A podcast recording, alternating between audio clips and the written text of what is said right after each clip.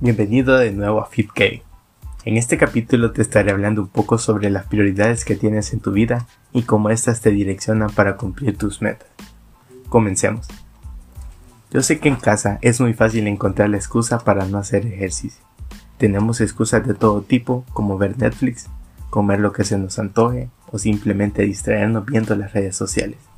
Todo esto hace que el tiempo se nos pase volando. Yo te entiendo, he sido parte de ese autosabotaje que nos hacemos a nosotros mismos para no cumplir nuestras metas de bajar de peso.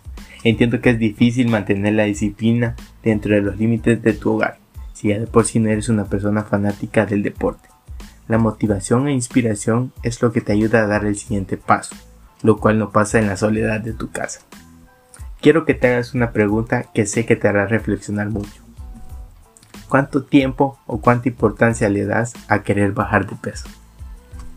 Ahí te vas a dar cuenta que es cuestión de prioridades en la vida. Imagínate una balanza y que a un lado están las razones que tienes por las que quieres bajar de peso. Y te encuentras con cosas como me puedo ver bien físicamente, seré más atractivo, robaré la mirada de todos. Y así, pero por el otro lado de la balanza te encuentras con cosas más pesadas aún como que no quieres dejar de comer ese postre delicioso que tanto te hace ojitos, o ese banquete de hamburguesa con doble carne y tocino con papas agrandadas.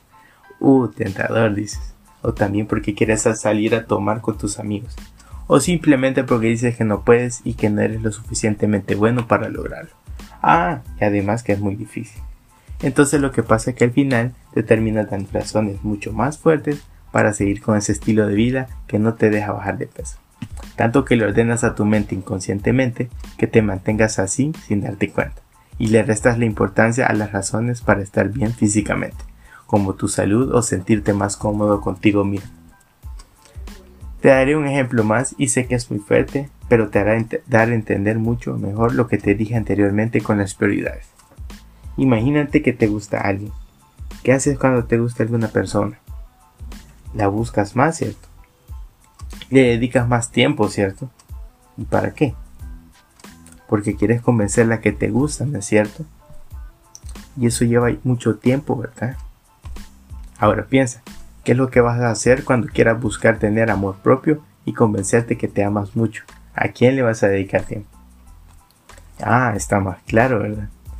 Yo he pasado por todo eso y he llegado al punto de reflexionar y sé que puede ser difícil iniciar, pero una vez empezás ya no quieres parar.